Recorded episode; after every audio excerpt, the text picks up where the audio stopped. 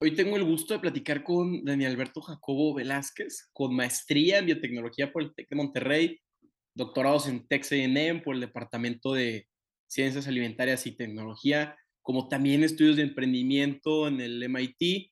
Actualmente Daniel es investigador del Instituto de la Universidad en el TEC de Monterrey, editor asociado del American Chemistry Society y ha ganado muchísimos premios eh, y reconocimientos de talla mundial muchas gracias, Daniel, por estar aquí con nosotros en, en un, un viernesitos, ¿no? Sí, no, no, al contrario. Muchas gracias, Carlos, por, por la invitación. Y pues seguramente se va a poner muy interesante aquí la, la plática. Perfecto. A ver, platícanos un poco, ¿cómo te metes a este mundo de, qué será, las industrias alimentarias, la biotecnología? Bueno, pues yo, yo creo que, que, el interés por lo que, por lo que como empezó desde niño, ¿no? Entonces, iba al súper, checaba las etiquetas todo el tiempo y pues desde ahí estaba un interés muy genuino de conocer más lo que, lo que nos alimenta y, y pues cuáles son los nutrientes que pueden ser benéficos para, para el cuerpo, los que no. Entonces, desde niño tenía esa curiosidad muy, muy genuina de, de conocer lo que, lo que comemos. Y, y, pues de ahí hice mi, carrera en, ingeniería en alimentos, luego hice la maestría en biotecnología, como lo comentaste, y luego un doctorado en, en ciencia de los alimentos muy orientado hacia eh, desarrollar tecnologías que hicieran que los vegetales sean más nutritivos todavía. O sea, un vegetal que tú compres en el supermercado, eh, ¿cómo le podemos hacer en la casa para que ese vegetal todavía sea más nutritivo que lo que, que como está cuando recién lo compras en el súper, ¿no? Entonces, toda mi investigación en los últimos 15 años ha enfocado en eso, en, desarrollar métodos, tecnologías que hagan que los vegetales, que los alimentos en sí sean eh, mucho más nutritivos y que den más beneficios para la población. Claro, aparte, eh, hasta los procesos, ¿no? Que desde congelar el, el, vegetal y luego es diferente el valor nutrimental que si lo hierves, que si lo pones en microondas, son detallitos que nadie nos enseña en la escuela. Ajá, sí, y, son detalles que, pues fíjate que, que la industria sí está, eh, eh, pues digamos, diseñando estrategias para que la gente entienda y sepa cómo preparar mejor sus alimentos para poder retener más su valor nutritivo, ¿no? Hablando de este tema de la congelación y del, de cómo descongelar los alimentos, hicimos un, un proyecto con una empresa que se llama bueno, con, la huerta, que, que, son los que hacen los vegetales congelados. Y lo que hicimos con ellos fue precisamente eso, desarrollar eh, como instrucciones para la gente, para que preparen lo mejor posible los vegetales que ya compran congelados y que en la preparación que tengan en su casa no vayan a perder las propiedades eh, nutritivas que tienen los vegetales. Pero son cosas bien sencillas que uno puede hacer en la casa, que, que puedes hacer que tu, que tu comida sea pues muchísimo más antioxidante, por ejemplo.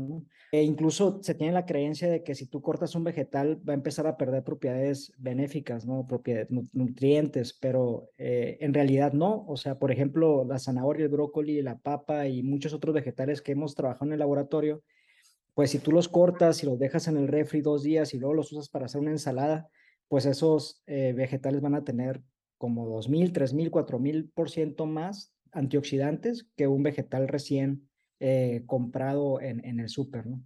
Y eso lo puedes hacer en tu casa y es lo que la ciencia y, los experimentos que hemos realizado, pues nos ha enseñado a través de los años, ¿no? No, no es algo que aprendimos de un día a otro, es algo que vamos estudiando pues ya 15 años en, en el laboratorio. Claro, ahora Daniel, platícanos eh, recomendaciones eh, para la gente que nos está escuchando, ¿qué, ¿cuál es tu alimentación? Me, me intriga mucho después Ajá. de 15 años de saber este tema, de que seas un experto, ¿qué es lo que le metes a tu cuerpo? Ajá. Bueno, yo llevo un, una alimentación balanceada, eh, obviamente re, siguiendo las recomendaciones de, de, una buena nutrición, ¿no? De, de, tanto de proteína, tanto de carbohidratos, este, tanto de grasa, eh, tratando de meterle al cuerpo también grasa que sea buena y no, y no sea dañina. Por ejemplo, la, la grasa que tienen los, los vegetales como el aguacate, que tiene muchísima grasa, eh, esa grasa es benéfica para la salud, pero en cambio si tú consumes mucha carne que tiene mucha grasa saturada, pues esa grasa eh, te puede generar enfermedades cardiovasculares. Entonces es, eh, pues es saber seleccionar qué alimentos pueden de ser los nutrimentalmente, o sea, que tengan una densidad nutrimental, pues que sea balanceada y que sea muy benéfica para, para el cuerpo. O sea, trato de no consumir eh, harinas refinadas, este, tratar de consumir carne poca, más proteína vegetal. Entonces, sí, este, pues uno se tiene que ir como que lo que vas aprendiendo te va disciplinando para que, que te alimentes mejor cada día. Claro, también eh, hablaste en un video que vi ahí en YouTube de, del TEC de Monterrey, hablabas sobre los vegetales super antioxidantes. ¿Cuáles son esos? Bueno, hay unos, eh, ha venido como evolucionando mucho el concepto de lo que son los alimentos, los superalimentos, los alimentos nutracéuticos, funcionales, los alimentos eh, super antioxidantes o los vegetales antioxidantes de los que comentamos ahí en ese video. Son vegetales que precisamente los sometemos a estos tratamientos que te comento, ¿no? Por ejemplo, un brócoli que lo cortas, lo dejas dos veces en el refri y se convierte en un vegetal antio, super antioxidante o un, este, no sé, una uva que la pongas debajo de luz ultravioleta, esa uva va a empezar a acumular eh, un compuesto que se llama resveratrol, que es el que se encuentra en el vino, que es el que se le atribuye la paradoja francesa, es decir, que en la dieta mediterránea se consume mucha grasa saturada, pero como la gente acostumbra a tomar vino tinto todos los días, eh, que tiene este compuesto que se llama resveratrol, eh, pues les ayuda a prevenir muchísimas enfermedades cardiovasculares. Entonces la carne no les hace daño o tanto daño porque están consumiendo eh, muchos antioxidantes, ¿no? Entonces, a eso se refiere ese video o ese concepto de vegetales super antioxidantes, es cómo transformar los vegetales que ya de por sí tienen antioxidantes en vegetales que sean super antioxidantes, o sea, que tengan 2.000, 3.000, 4.000, 5.000% más de antioxidantes comparado con, con vegetales eh, eh, que no están sometidos a estos tratamientos.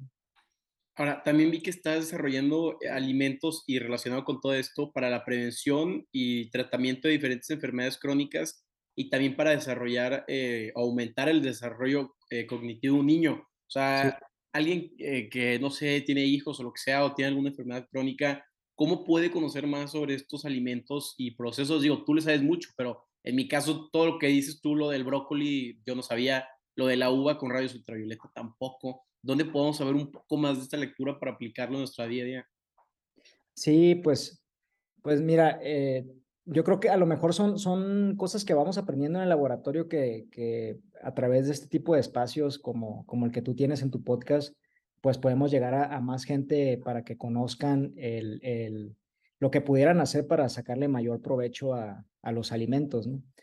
Este, entonces, pues yo, yo creo que cómo, hacerle para, para que la gente sepa más, pues aprovechando sus espacios. También yo, eh, tengo otro podcast también por ahí que, que se llama eh, eh, Los Smart Foods, ah, así se llama el podcast.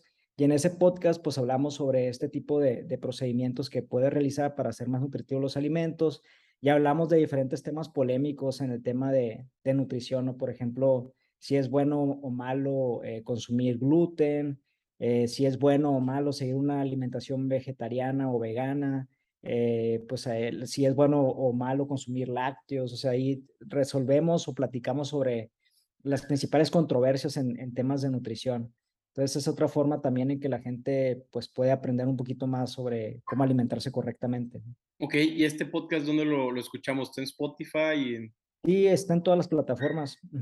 Entonces, este, digo, resolviendo, yo creo que sí son las top tres polémicas, ¿no? En el mundo de nutrición. ¿Qué piensas del gluten, de, de la, pues sí, de, de la lactosa y de, de, la carne? Sí, sí, sí, son, son tres polémicas. El tema del, del gluten, fíjate que, pues, no, no, la gente como que lo confunde un poquito, o sea, cualquier, obviamente cuando consumes pan, pues vas a sentir un poquito de hinchazón en el estómago porque el pan tiene eh, un compuesto que se llama almidón resistente al ataque enzimático, que llega al intestino grueso, se fermenta y se generan gases. Entonces la gente dice, no, es que a mí me cae mal eh, consumir eh, pan o porque tiene gluten y el gluten soy alérgico, ¿no? Pero no, realmente la enfermedad relacionada con el gluten es una enfermedad muy grave. O sea, es una persona que realmente consume un microgramo de gluten, una cantidad muy pequeña ya es sensible a esa respuesta y es, pues, el, el, lo que hace el gluten es arrastrar a través de, de esta respuesta del cuerpo arrastra pues la mucosa del intestino, arrojan esas fecales con sangre. O sea, es un, es un cuadro muy, muy drástico, muy dramático eh, el consumir eh, gluten cuando una persona realmente es alérgica. Pero se agarró de moda de que no, yo no consumo porque el gluten y realmente pues el gluten no, no, no, no todas las personas somos intolerantes al gluten. O sea, eh, yo creo que una pequeñísima cantidad de personas son intolerantes, pero lo que sí es que pues el pan genera ese malestar al momento de consumirlo y por eso las personas lo asocian a que son intolerantes al gluten. Y luego en el tema de, de los lácteos, pues ahí también pues hay algo de controversia porque pues el, el, la leche tiene pues muchísimos otros componentes, por ejemplo, pues tiene mucho calcio, tiene este, eh, eh, dependiendo de cómo traten al animal, pues puede contener también eh, hormonas, por ejemplo. Entonces hay que tener mucho cuidado con el consumo excesivo de, la leche, porque a la larga, pues sí puede tener algunos efectos secundarios nocivos para la salud. Entonces la leche, sí, la leche materna, pues es la que debe consumir el humano. ya la leche de vaca, por ejemplo, pues, pues sí tiene nutrientes, pero pero digamos que, que no es un alimento, los, los, nutrientes que tiene la leche se puede obtener fácilmente de otros, de otros alimentos, ¿no? Para evitar un poco el consumo de, de, otros compuestos que pueden acumularse en la leche que pudieran ser nocivos para la salud. Claro, porque este somos, eh, perdón por interrumpirte, somos el único, la única especie que toma leche de otra especie ya cuando estamos en, en, en etapa de maduración, ¿no? Sí, sí, por eso es que lo consideran un poquito antinatural el consumo de leche de otras especies. Eh, pero bueno, hay muchos procesos, hay muchos productos procesados de la leche que el mismo proceso hace que, digamos, lo, lo que pudiera ser dañino de la leche, hacemos que desaparezcan. por ejemplo, los, el yogur, este, algunos quesos, pues ya vamos eliminando algunos componentes de la leche que pudieran ser nocivos y al final pues, eh, pues no causan el daño que pudiera causar la leche fresca, por ejemplo. Entonces ahí depende mucho de cómo consumen, de cómo se consuman los, los lácteos. Y en el, en el tema del vegetarismo, del veganismo, pues eh, la verdad es que alimentarse de vegetales puede ser una buena opción, una muy buena opción, siempre y cuando lo sepamos balancear bien con los nutrientes que no vamos a obtener de, por no consumir productos cárnicos. Por ejemplo, eh, varias vitaminas, minerales, si no tenemos un buen control de suplementos, o sea, las personas que son vegetarianas o veganas, sí es importante que se suplementen con vitaminas y minerales, porque si no pueden entrar en déficit muy, eh, déficit de, vitaminas que sí pueden llegar a causar algún tipo de enfermedad. Entonces, el veganismo está bien, eh, yo creo que, que consumir proteína vegana es, es, es algo adecuado. Eh, yo creo que ayudamos al mundo consumiendo menos carne porque pues el consumo de carne o el, el, el, producir carne pues es, es muy costoso para el ambiente, o sea, se, se, tiene que utilizar muchísima agua, se genera mucho CO2, entonces a la larga pues no es sostenible para, para, el, para el mundo. Entonces estas alternativas de proteínas vegetarianas o veganas pues yo creo que son muy buena opción. Entonces yo creo que los vegetarianos están haciéndolo bien, pero pues es importante que, que, tomen en cuenta el déficit de vitaminas y minerales a que pueden llegar si no, si no se suplementan con, con algunas, pues complementos alimenticios. De hecho, ya hay complementos específicos para vegetarianos que con una cápsula diaria pues ya tienen lo que necesitan para no sufrir de, esos, de estos déficits eh, de, de, vitaminas y minerales. Claro, porque hay mucha mala información. Luego ves a, a las chavas influencers o lo que sea que dan recomendaciones eh, del veganismo y terminan, están al borde de quedar infértiles porque no tienen suficiente este, nutrientes. Luego, por el otro lado, veo mucho en redes sociales que la gente auspicia que la carne, las dietas de eliminación, entonces hay demasiada mala información. Algo había una vez escuchado también que, este, que, que nada de, de vegetales porque tienen toxinas naturales tipo solanina o chaconina, donde este, esas toxinas te pueden hacer una reacción. Entonces, como que nos abrumamos mucho. Entonces, por eso yo te decía, Daniel, te quiero entrevistar porque hay tan poca información. Entonces, qué padre, uno, que estés haciendo tu podcast y dos, que, que estemos platicando para desmentir temas que son empíricos, que literal hay ciencia detrás, que, que pues, eres tú lo que estás haciendo. Sí, exactamente. No, no, no hay que dejarnos eh, engañar por, por información no científica. Este, y, y pues sí, o sea, yo creo que eh, el tema del, del, veganismo es, es, muy, muy interesante. De hecho, yo poco a poco estoy dejando de, de comer carne precisamente por esa preocupación hacia el ambiente, de, de, que el consumo de carne sí está contribuyendo muchísimo a, al cambio climático. Eh, y, y, bueno, pero hay que hacerlo de forma consciente y, y, consumiendo las vitaminas, minerales que debemos de consumir, esté muy informados al, al, de la mano de un nutriólogo que te pueda acompañar en el proceso. Eso es, es muy, muy importante. También vemos que en el futuro están las tendencias de, de proteína de, de, insectos, ¿no? De todos sí. los chapulines como una alternativa más viable, este, porque no es tanta agua, no, ¿sabes? Es mucho más consciente para el planeta. Sí, sí, sí. Y, y bueno, ahí tiene sus áreas de, de, oportunidad en cuanto a desarrollo tecnológico, lo, lo, de las proteínas de insectos, porque no se pueden digerir bien en el cuerpo. Es muy difícil que el cuerpo pueda absorber eficientemente los aminoácidos de, las proteínas de los insectos. Entonces ahí los biotecnólogos tienen una tarea importante para hacer que esas proteínas sean más disponibles y que puedan ser también, que tengan un valor nutrimental importante comparable con, con la carne o con, con la soya o con, o con vegetales eh, que tengan un buen balance de aminoácidos.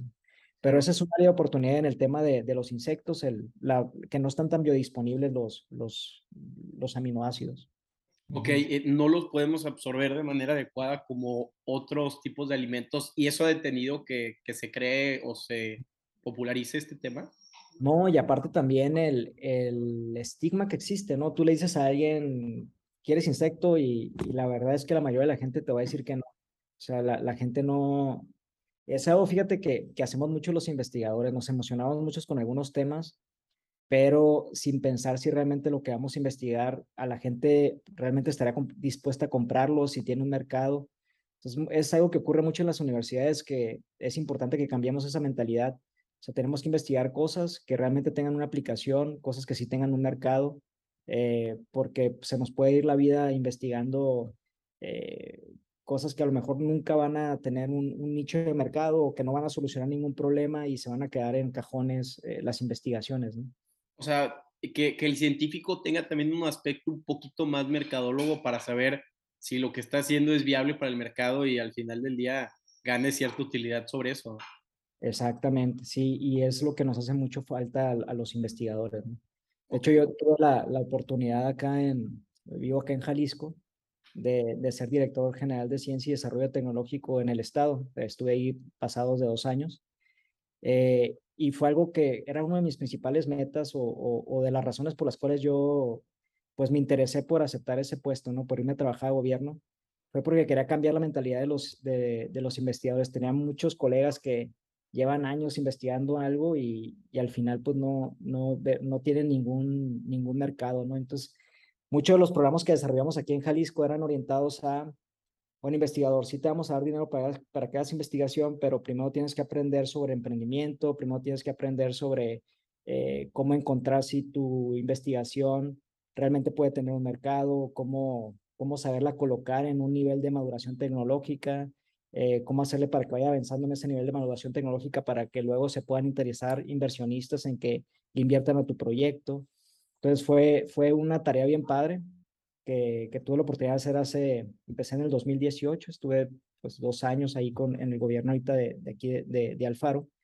Y fue una oportunidad bien padre en la, que, en la que aprendí yo mucho, porque incluso me hizo conocer más sobre el mundo académico, eh, pero también siento que los programas que desarrollamos aquí en el estado, pues sí están haciendo la diferencia de por qué en Jalisco, pues hay es, es, el número uno ahorita en solicitudes de patente, mm, es, eh, es, el, también el estado en el que hay, de los que hay más inversión, es el estado número uno en emprendimiento, o sea, eh, la verdad es que sí, eh, es, un, es un estado que yo creo que va a estar dando muy buenos, va a seguir dando muy buenos resultados en todos los temas de ciencia, tecnología, innovación, emprendimiento, y yo creo que vamos a seguir liderando eso aquí en México. Claro, y ahorita Guadalajara está siendo un buen lugar para temas de tecnología, hay capital, entonces yo creo uh -huh. que ese punto intermedio donde la gente tiene el dinero y, y, el científico pueden crear cosas muy, muy padres también en temas de, de patentes. Y, y, qué padre que pudiste, o, o, cuál fue tu experiencia en, en gobierno, platícanos, ¿qué, qué se sintió meterse a, al Estado, ¿no? Y más con MC. No, fíjate que han sido las cosas que, de la experiencia que me, que me han dado un poquito la, la, vida y la forma de pensar y la forma de trabajar, el haber estado en gobierno. Yo entré a gobierno, he tenido, pues teniendo cero experiencia en, en, en servicio público, eh, pero pues esos dos años fueron intensos, entonces aprendí, aprendí muchísimo y me gustó mucho la forma de trabajar eh, ahí en la Secretaría de Innovación, porque realmente yo, pienso que la Secretaría de Innovación es diferente a las demás secretarías, porque en esta secretaría, pues realmente nuestro enfoque era más técnico, era más hacia cuestiones de, de, de hacer cómo, cómo, pues cómo llevar las invenciones al mercado, cómo llevar los desarrollos tecnológicos al mercado, era algo, algo mucho más práctico. Entonces, pues fue una experiencia bastante, bastante buena. Yo ahí sigo en contacto con, con la Secretaría, ahora ahí me toca participar en sus convocatorias eh, para, para obtener recursos para los proyectos de investigación que estamos realizando y pues siguen haciendo un trabajo muy, muy bueno en, aquí en Jalisco. Y ya tenías la experiencia, ¿no? De que fuiste a este programa de aceleración emprendedora en, en el MIT, ¿no? ¿O esto fue después? Ahorita, ahorita estamos, ahorita estamos en ese programa. De hecho, mañana eh, nos vamos a Boston Ah. Ahí vamos a estar una semana en un workshop eh, que es un, de hecho es un programa que ahorita aquí en el estado está siendo, digamos, patrocinado o auspiciado por gobierno, por universidades, por eh, inversionistas, eh, por este, por emprendedores también. Y lo que se busca es un programa de emprendimiento para acelerar el emprendimiento regional. Entonces, lo que queremos hacer es, con todos los programas que ahorita ya tiene el gobierno, los programas que tienen las universidades también de emprendimiento, eh, sobre todo emprendimiento innovador, o sea, más tecnológico, no tanto emprendimiento tradicional, o sea, cómo podemos articular todos esos programas y que todos los actores claves del ecosistema tengamos una agenda común. O sea, si alguien llega al TEC a decir, oye, yo quiero emprender en biotecnología, pues que estemos seguros de decirle, oye, pues vete a tal incubadora o vete a tal este, universidad o vete con tal investigador que forman parte de este ecosistema, eh, porque ellos te van a ayudar a que puedas eh, avanzar en tu, en, tu, en tu tecnología. Y es la manera como de trabajar en equipo todo el ecosistema, no estar compitiendo universidad contra universidad o, o programas eh, contra programas, sino aquí la intención es que todos realmente formamos, formamos parte de, de, de, ese ecosistema y que estemos todos muy bien articulados. Claro, porque, a ver, este, crear riqueza no es un juego suma cero donde uno gana, uno pierde. O sea, tú creas riqueza y el otro se beneficia porque hay un nuevo producto que te gusta. Pero también veo mucho el tema de emprendimiento, este, que, que hay mucha burocracia. Yo, no sé, salgo el tech, quiero emprender, puta, tengo que ir al SAT, luego tengo que ir a Limpia en la Ciudad de México, Luego tengo que constituirme acá. Entonces hay muchísimos balances donde digo yo, ¿por qué no le das un poquito más autonomía a los municipios para que ellos puedan gestionar estos temas? Entonces, que cada municipio tenga sus incentivos y que tú digas, es mejor en Guadalajara irme a invertir porque ahí me dan cierto incentivo fiscal y que el, gobierno federal, que es muy robusto, muy lento, le dé esos poderes al municipio para atraer capital. Sí, sí, digo, esa sería una muy buena estrategia este, para, para acelerar, eh, sobre todo las regiones y sobre todo en lo que pueden ser buenas las regiones, ¿no? También se trata de, de, de no querer ser buenos en todo, o sea, tenemos que especializarnos en algunas cosas. por ejemplo, aquí en Jalisco, el área de biotecnología, el área de tecnologías de información, son como que las dos estrategias grandes y es en lo que queremos ser buenos y los mejores. Este, el área de biotecnología agrícola, eh, biotecnología de alimentos es, es, muy, muy relevante aquí porque pues Jalisco es el gigante agro, agroalimentario de nuestro país y, y, pues como decidir en qué nos queremos hacer buenos y en qué se van a hacer buenos otros estados y, y tratar de que haya beneficio para todos, pues yo creo que, que sería lo mejor. ¿no? Ahora, tú estuviste en College Station ahí en Texas. Sí. ¿Qué aprendiste eh, del, no sé, del tejano que se puede aplicar a, al modelo mexicano? Porque son bien independientes esos güeyes, o sea, sí están cañones. Sí, fíjate, yo estuve ahí haciendo el doctorado, estuve del 2007 al 2010, este, y estuve muy, muy enfocado a estar en el laboratorio. Me acuerdo, llegaba a las 3 de la mañana al laboratorio porque no quería que me ganaran los equipos y de, de laboratorio, entonces llegaba yo a las 3 y a las 10 de la mañana terminaba todos mis experimentos pero, pero este era una, una vida muy, muy, muy académica y algo que me gustaba mucho de la universidad, que precisamente tiene que ver con lo que comentas, es el tema de la, de la independencia, ¿no? Así me encantaba que los, que los investigadores eran, eran muy independientes, que sí tenían una visión clara de qué querían hacer, pero con muchísima independencia. Este, y, y bueno, el, vivir en Estados Unidos, yo creo que, que también te, te abre mucho la mente, ¿no? El convivir con personas de diferentes países. El College Station, eh, pues era, o sea, la, la, mayor parte de la población éramos estudiantes de la universidad, entonces era un mundo completamente académico en el que había hindús, había chinos, este, los, a los de Estados Unidos no les gustaba mucho estudiar este, eh, posgrados, entonces principalmente éramos puros extranjeros, no había casi nadie de Estados Unidos. Yo creo que como el 10% de los estudiantes eran de ahí, de, pues eran de Estados Unidos. Todos los demás éramos puros extranjeros. Y es algo que me llamó mucho la atención. La verdad es que el gringo es mucho más práctico y, y, la mayor parte no se interesa tanto por hacer un posgrado, o sea, como que terminan el college y se quieren ir rápido a trabajar, eh, pues sí, pues a, empezar a ganar dinero, ¿no? Porque pues allá los, los, digamos, lo, los trabajos pues son muy bien pagados, ¿no? Claro, está el incentivo de ya ganarte tu lanita después de, de la maestría. Pero sí es cierto, Texas, si te das cuenta, este, todo el sistema eléctrico no está conectado a, a, todo el resto de Estados Unidos. O sea, así de independientes son en ese aspecto. Pero, ay, no sé, yo, yo veo que Texas es México este, 70, 50 años más adelante. La vez pasada leí un libro ahí de, de, un presidente de Estados Unidos que nació en Texas y mencionaba muchísimas cosas, que será como en 1960, 50, 40, que, que estamos viviendo ahorita en México. Entonces me impresiona y tú al estar en, en College Station, cre creo que pudiste ver como el futuro de lo que México puede llegar a ser, ¿no? Oye, pues ojalá que sí, porque estaba, estaba bastante bien. En ese entonces, eh, eh, pues todo Texas pues es de los estados más ricos, yo creo. Que bueno, antes una buena parte era de México, pero, pero está bien. Este, y, y, y sí, eh, fue, fue una muy, muy buena experiencia, la verdad. Eh, de hecho, yo siempre estoy con la espinita de, ay, me gustaría regresar un tiempecito por allá, porque claro. sí, una, una experiencia muy, muy buena el estar por allá. Total. Ahora, eh, también, y quería preguntártelo sobre el tema de que tú estás en el Instituto de la Obesidad. A ver, ¿por qué somos el segundo país con más obesidad adulta en, en todo el planeta. ¿Qué nos está fallando? Mucho, no sé, mucha comida, este, mucho carbohidrato. Sí, fíjate, somos de adultos y número uno de, de niños. ¿eh? O sea, es muy preocupante la estadística de obesidad en, en niños y se debe a la, a la, alimentación y al estilo de vida. O sea, no, no nos sabemos alimentar correctamente y somos muy, muy, este, pues estar todo el tiempo sentados eh, enfrente de la computadora, no acostumbramos a movernos mucho.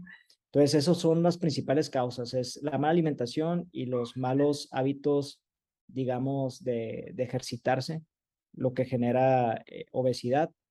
Eh, en este instituto que acaba de abrir el TEC, llevamos desde febrero en el instituto, pues tiene la intención eh, de desarrollar productos que puedan ayudar a combatir la obesidad. Yo estoy en una de las unidades de ese instituto, son cinco unidades, eh, la unidad en la que yo trabajo se llama Unidad de Alimentos Saludables y la intención es desarrollar alimentos que combatan la obesidad. Por ejemplo, un proyecto que ahorita estamos desarrollando es eh, desarrollar un desayuno escolar para que los niños puedan eh, alimentarse sanamente en las escuelas, pero aparte que tengan otros beneficios estos alimentos, ¿no? Por ejemplo, incrementar la saciedad, o sea, que el niño coma y que tarde más tiempo el cuerpo en que le dé hambre. Eh, mm. pero con una densidad nutrimental muy importante, o sea, que le aporte todas las vitaminas, minerales que necesite, pero que aparte no le dé hambre y no tenga la ansiedad de estar consumiendo alimento eh, constantemente.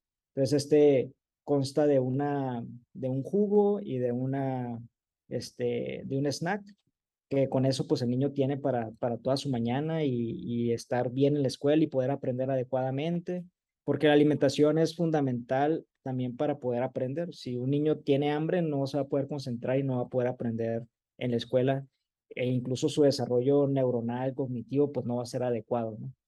Eh, entonces, el, instituto va arrancando bastante bien. Eh, ese es uno de los proyectos que estamos haciendo. También tenemos el desarrollo de otros suplementos ya para personas adultas que, que quieran quemar grasa, o sea, compuestos que ayudan a inducir termogénesis en el cuerpo. Entonces ahí son varios proyectos que estamos desarrollando y la intención de este instituto va muy orientada hacia desarrollar productos que puedan llegar al mercado y hacer empresas de base tecnológica y hacer startups de, los miembros que estamos en el instituto, eh, generar patentes, eh, transferir tecnologías a la industria. Es algo muy, muy práctico lo, lo, que estamos haciendo dentro del instituto. Pero bueno, rebosando la pregunta que me hiciste de, de por qué en México, pues, pues es por alimentación eh, y algo muy preocupante son los niños porque en la infancia es cuando se desarrollan digamos, el tejido adiposo. Estas lonjitas que tenemos, eh, toda la grasa, todo el tejido adiposo, la mayor parte se desarrolla en la niñez. Entonces, si un niño no se alimenta adecuadamente, eh, si se pone a dieta de grande, va a bajar de peso, sí, pero ese tejido adiposo se va a mantener ahí y va a estar mm. listo para poder absorber la grasa en cuanto entre grasa al cuerpo, ¿no? Entonces ahí está lo que se le conoce como el rebote, o sea, gente que se pone a dieta, pero que tiene mucha tendencia a engordar, es porque tiene muchas reservas para acumular grasa en el cuerpo y esas reservas son las que se generan durante la niñez. Entonces, ya desde niños, por la alimentación que nos dan, ya vamos desarrollando nuestra tendencia a, engordar ya de grandes. Este, entonces, la alimentación es clave desde la infancia, en todas las etapas de la vida, eh, pero sobre todo en los niños que, les afecta mucho otros aspectos también de aprendizaje, comportamiento, eh, etcétera. O sea, ya no, es, ya no es un tema genético, es más de los hábitos alimenticios que empezaron desde la niñez. Sí, y de hecho, pues más o menos el 90% de nuestro peso es más por efecto no genético, sino por, por ambientales. O sea, es decir, por, por nuestro contexto. Dicen que la obesidad es contagiosa y sí es cierto, que es más fácil acostumbrarte a hábitos no, no saludables que pueda tener algún amigo o, o el contexto que te rodea, pues te pueden contagiar de esa mala alimentación. Eh, y, y, bueno, sí, sí, es un tema muy, muy preocupante. Es como dicen, ¿no? Que, que, el gen, eh, luego los que dicen que el gen eh, de obesidad corre en tu familia y tú le dices, no, güey, es que nadie corre en tu familia, ese es el problema. O sea, genuinamente, este, sí y, vas a casa de alguien que, que tiene, obesidad y ves comidas muy, muy pesadas, este, donde el papá comía así y el abuelo comía así, entonces se va creando esta cultura de, de, alimentación que pues también nadie te los enseña, o sea, chance ahorita que tenemos más información a la palma de nuestra mano, nuestro celular, pero antes, ¿cómo o quién iba? O sea, yo no veo a mi abuelo eh, o, o abuela yendo a un nutriólogo hace 60 años, ¿no? No, no, sí, y, fíjate que eso es de los objetivos de, que tenemos ahorita en el instituto, es educar a la gente, porque es tema de educación. Lo, lo, lo malo es que en, la educación, para cambiar todo eso, pues va a pasar mucho tiempo y tenemos que desarrollar otro tipo de tecnologías que puedan ayudar también a, combatir la obesidad. Pero digamos que con educación, y obviamente esa educación aplicada a la vida, pues tú puedes combatir el tema de obesidad eh, perfectamente bien. Claro, ahora, este, digo, también me intriga mucho eh, que, como te decía, tu alimentación, este, qué suplementos usas o para ya tema de rendimiento deportivo o rendimiento general o también cognitivo, si usas algo, este, porque luego no tenemos mucho a la cafeína y, si tú me dices, no, pues luego están esto, estas cosas o estas, no sé, alimentos que aumentan el flujo a la, de sangre a tu cerebro. Sí, fíjate que yo tengo algunos compuestos, yo pues se les conoce como compuestos nutracéuticos, a los que ayudan a, mejorar la salud, que son los que yo recomiendo que debemos de consumir todos los días los hombres. Eh, es el selenio, el selenio que ayuda a prevenir cáncer de próstata, cáncer testicular, el DHA o el aceite de pescado, eh, los omega 3, pues, que te ayudan a mejorar todo la función eh, neuronal, eh, también te ayudan a prevenir depresión, porque incrementa la señalización de, de pues, algunos eh, señalizadores en el cerebro, eh, incrementa la actividad de ellos o la movilidad por, por el tipo de grasa que acumulamos en, en el cerebro. Los omega 3 son muy líquidos, entonces ayuda a que esa señalización sea mucho más eficiente. entonces previene depresión. el otro eh, es la vitamina D. O sea, la vitamina D es muy importante para el sistema inmunológico y el zinc también, que también, eh, por ejemplo, en el caso de los hombres, es muy importante para la síntesis de hormonas eh, masculinas, también, pues, pues, para salud sexual en general, ¿no?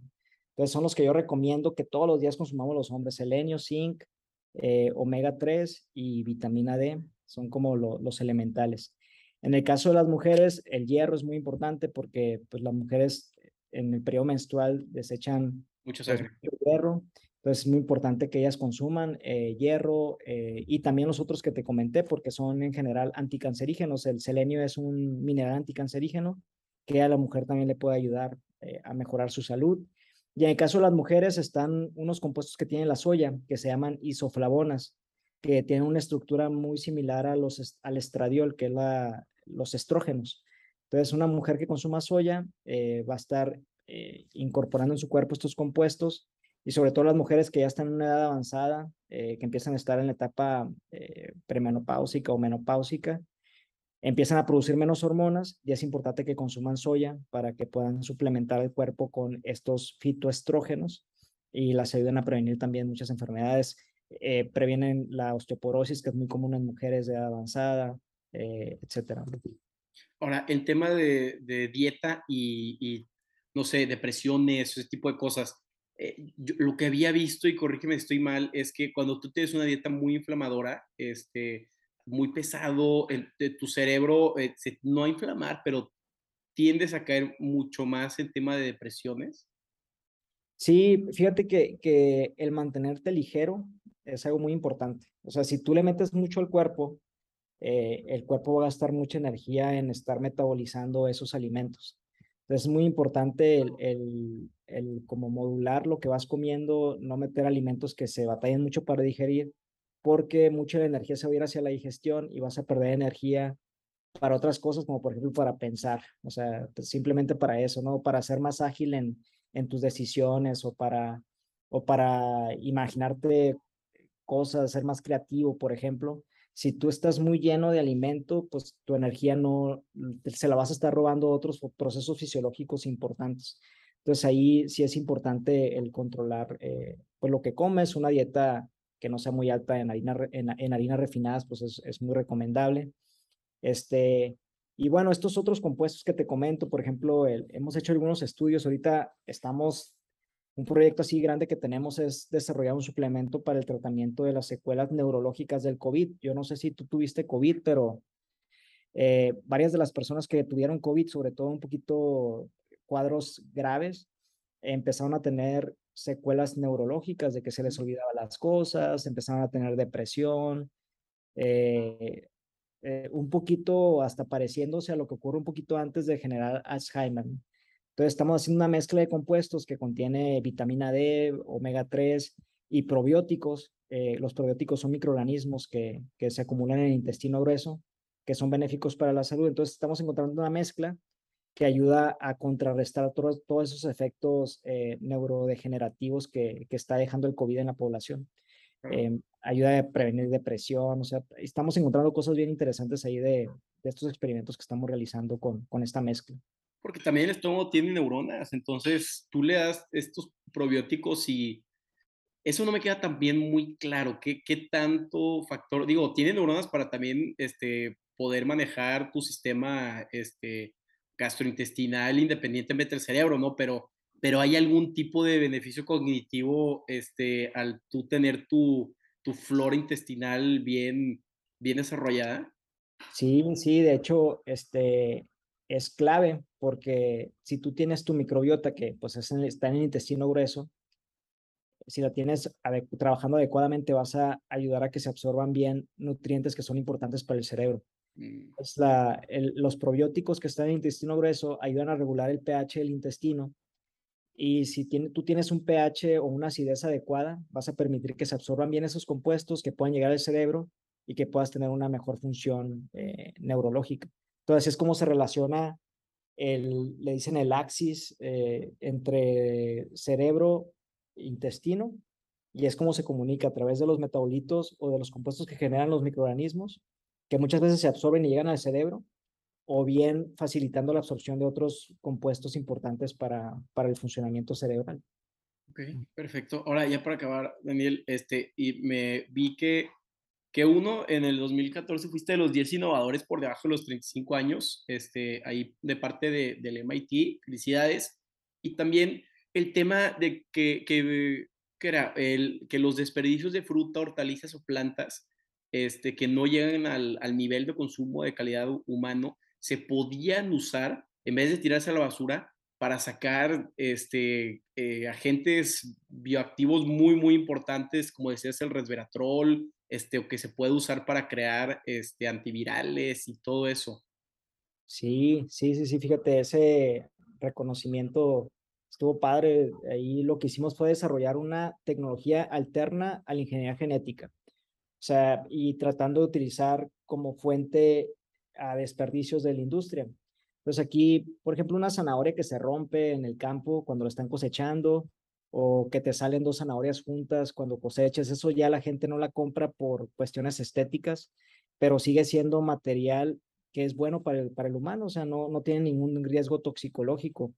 De ahí lo que hicimos fue utilizar desperdicios de la industria y aplicarles esos tratamientos que te platiqué hace unos momentos de, de por ejemplo, radiación o, o cortarlos y transformarlos en biofábricas de compuestos. O sea, al aplicar estos tratamientos, eh, la zanahoria, el brócoli, la papa, lo hicimos también con frijol, con germinados. Aplicar estos tratamientos empiezan a producir cantidades muy, muy elevadas de estos compuestos antioxidantes y ya esos tejidos que, que están estresados con esta cantidad elevada de compuestos, pues los hemos convertido en, en ingredientes para la industria. O sea, por ejemplo, una zanahoria le hemos eh, aplicado el tratamiento con más antioxidantes y luego la deshidratamos, desarrollamos un ingrediente que se llama Sanafort y ese Sanafort ya lo hemos incorporado en tortillas, lo hemos incorporado en salchichas, este, en jugos, lo hemos usado como fuente, como materia prima para extraer compuestos y hacer cápsulas. Eh, entonces, por eso es que, que, que, nos dieron ese, ese reconocimiento. Fue más por, por la innovación de generar una tecnología que fuera alterna a la ingeniería genética para no tener que transformar genéticamente un vegetal para que produzca los compuestos que producimos por el efecto del estrés, eh, para que lo pudiéramos, eh, la tecnología que desarrollamos lo que hace es eh, hacerlo durante la post cosecha sin modificar genéticamente el vegetal. Que yo no estoy en contra de la ingeniería genética, de hecho creo que es muy benéfica, pero pues en el país pues no podemos hacer el cultivo extensivo de transgénicos. de hecho, con nacido ahorita pues bloqueó todas las investigaciones relacionadas con transgénicos, no sé, o sea, bueno, no las bloqueó, pero ya no está dando apoyo económico para investigaciones relacionadas con, con transformaciones genéticas de, de cultivos. En el país no podemos tampoco cultivar transgénicos, entonces eh, hay que buscar alternativas para eh, pues poder solventar un poquito lo que hace la ingeniería genética con otros, con otros procedimientos y eso es lo que hemos estado haciendo. Ahora, no se puede, o el CONACYT no pisa los transgénicos por falta de, información sobre esto o, por una tendencia global a irnos en contra de, todo lo genéticamente modificado? No, fíjate que es una combinación de muchas cosas, pero creo que principalmente es un tema ideológico, o sea, de, de que hay que preservar la naturaleza, de que hay que evitar eh, desequilibrios ecológicos, eh, porque si tú cultivas un transgénico, pues puedes afectar un poco la biodiversidad si no tienes un cultivo controlado, por ejemplo, en un invernadero o, en, o algo que, que esté realmente muy controlado, que no va a llegar una abeja y vaya a polinizar otros cultivos que no sean transgénicos, entonces vas a empezar a hacer cruzas entre transgénicos y no transgénicos. Entonces sí puede haber un riesgo eh, ecológico si no se tiene un control adecuado. O sea, sí tiene sus elementos ahí de, de defensa, de decir, hay que, hay que cuidar la biodiversidad, hay que protegerla, pero yo creo que la, la opción no es prohibiendo hacer esto, sino más bien buscando mecanismos en los que lo podamos hacer de una forma controlada para no afectar a la, a la biodiversidad. Entonces, en, en, el país, sobre todo el tema de, de, biodiversidad de cultivos nativos como el maíz, pues están tratando de cuidarlo muchísimo. Y por eso es que se ha detenido la investigación en transgénicos. para, pero es, como te digo, es más por temas ideológicos, más que, más que eh, realmente una base científica que te diga un transgénico te va a generar cáncer o un transgénico realmente no, no genera ese tipo de, de efectos nocivos para la salud. También está el tema de los herbicidas, que algunos herbicidas se aplican en transgénicos solamente, este, y esos herbicidas sí pueden ser nocivos para la salud. Entonces, ahí hay, hay, este, pues hay una mezcla de, de, de situaciones, casos que en el país no se puede y pues hay que buscar alternativas, ¿no? Para, para poder hacer los, los alimentos más, más nutritivos. Claro, digo, en la época del famoso DDT que creaba, hacía que, las águilas en Estados Unidos tengan unas modificaciones bien raras y muchos herbicidas que se iban al agua, a los riachuelos, y la gente se lo tomaba y, y se moría, ¿no? El famoso glifosato ahorita que es súper controversial, que, bueno, yo tengo, yo he hecho investigaciones con glifosato, este, y, y bueno, no, no creo que sea tan dañino como lo pintan, pero, pero pues es una de las razones por las que el gobierno está deteniendo los transgénicos para evitar el uso de glifosato en, en, en los cultivos. ¿no? Claro, perfecto. Pues Daniel, ya no te quito más tu tiempo, yo sé que es viernes, de verdad te agradezco muchísimo este, por, por esta plática. Dinos otra vez de, del, del podcast, este, dónde te encontramos, gente que quiera leer o saber un poco más de, de tu, pues, de, de, todas tus investigaciones, si tienes redes sociales o lo que sea. Sí, claro. Este, mira, tenemos el, podcast que se llama The Smart Food Podcast, que lo encuentran en todas las plataformas de, de podcast. Eh, también tengo una empresa que, comercializa y produce suplementos alimenticios, eh, y ahí la pueden encontrar en redes sociales. Es, realmente como me encuentran en redes, no tengo, no tengo Instagram ni Facebook, eh, tengo LinkedIn y Twitter. Entonces ahí me pueden encontrar también como Daniel Jacobo en LinkedIn y en Twitter. Y en, en, las redes de la empresa se llama Ecafort, eh, la empresa. Entonces pueden entrar y ahí pueden, de hecho ahí damos muchas recomendaciones de nutrición, además de promocionar los productos, también damos recomendaciones y tenemos ahí secciones de resolver mitos y realidades sobre el tema de nutrición. Entonces está bastante interactiva y, e informativa la, las redes sociales de Ecafort. Eh, y pues es por, por donde me pueden encontrar. También tengo un canal de YouTube que, que pues ponen Daniel Jacobo ahí en YouTube y tengo cursos completos de, para la gente eh, pues que le interesa el tema de nutracéuticos y aprender más el lado científico, pues ahí tengo un curso completo de 15, de 13 sesiones eh, que abordan los diferentes compuestos que se convierten en suplementos alimenticios. Este, entonces serían las principales formas en, en que podemos entrar en contacto a través del canal de YouTube, eh, las redes sociales, LinkedIn, eh, Twitter, que también ahí me encuentran como Doctor Jacobo, y, este, y las redes sociales de la empresa, Ecafort. Perfecto, yo lo veo, este, también voy a echar ahí tus, tus videos. Si llega a hacer un libro, dime, porque también sí me lo echaría y, y voy a subir también este, todos los links de, de y el tema. Y pues otra vez, muchas gracias por, por tu tiempo, Dani. No, al contrario, muchas gracias a ti, Carlos, y pues mucho éxito en, todos, en, en todo lo que sigue de tu podcast también. Muchas gracias, estamos a la orden. Muy bien, hasta luego.